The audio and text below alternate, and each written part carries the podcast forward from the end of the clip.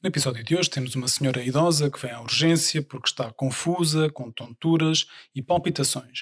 E vamos te perguntar o que é que esperas encontrar no eletrocardiograma.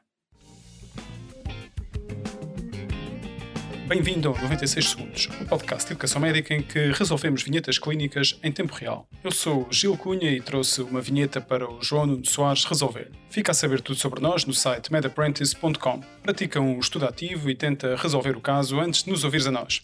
Ouve a vinheta clínica e coloca na pausa ou podes lê-la nas notas do podcast.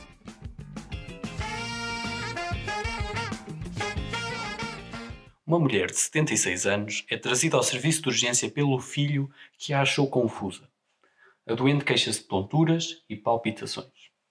Tem antecedentes de hipertensão arterial, insuficiência cardíaca não isquémica e também tem insuficiência renal crónica de estadio 2.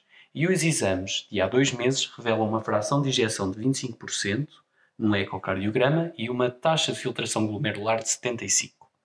A doente também tem ansiedade e está medicada com lisinopril, carvedilol, furosemida, espironolactona e alprazolam. Há cerca de oito dias iniciou um quadro de uma infecção respiratória superior com congestão nasal, cefaleias, astenia, mialgias, febre e alguma anorexia. Vive sozinha, tendo-se nos últimos dias alimentado à base de bolachas, chá e bananas. Não me parece saudável ter-se-á automedicado com ibuprofeno hum, e reduzido a dose de furosemida para, diz ela, ver-se urina um bocado menos. Estou com muito pouca genica de andar sempre a ir à casa de banho.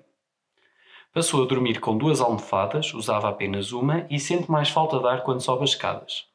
Nega dor torácica, vômitos ou diarreia.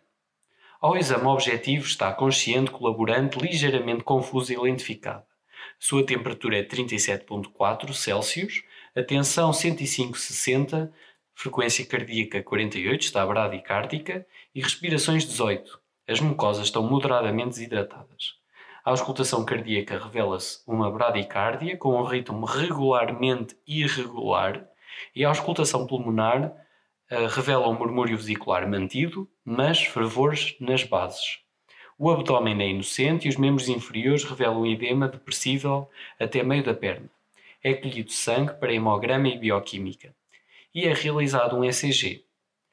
A pergunta é: perante a situação clínica, o que esperas encontrar e deves procurar ativamente neste traçado?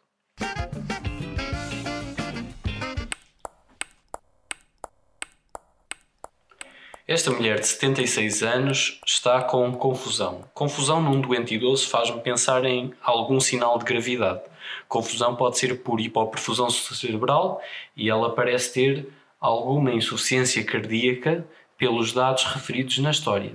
Ela tem muitos fatores de risco cardíacos. Parece-me que ela tem eh, que a causa está no coração, que está a aprofundir mal o cérebro e por isso ela está confusa. Portanto, neste ECG eu estou à procura, como estou no serviço de urgência, de alterações que impliquem um tratamento urgente e por isso eu devo procurar ativamente por elas.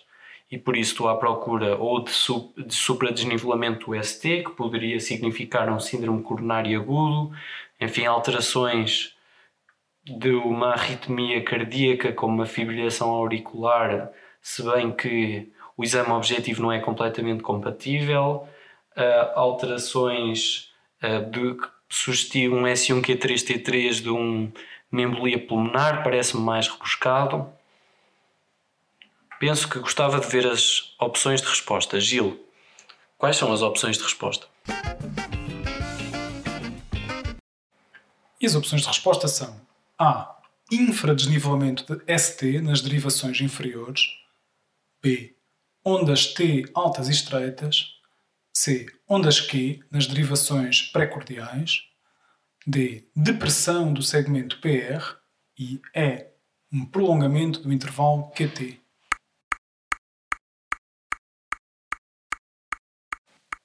Agora que li a opção B, ondas T altas e estreitas, imediatamente lembrei-me de hipercalémia, Lembro-me que na vinheta a doente tomava vários medicamentos que aumentam o potássio, nomeadamente o lisinopril, a espironolactona. Ela diminuiu a furosemida, que expelia o potássio. Além disso, há uma pista aqui de, de ela comer bananas e chá, que pode ter potássio. E então vou escolher a opção B, ondas T altas e estreitas, a pensar que ela pode ter hipercalémia, para procurar alterações eletrocardiográficas.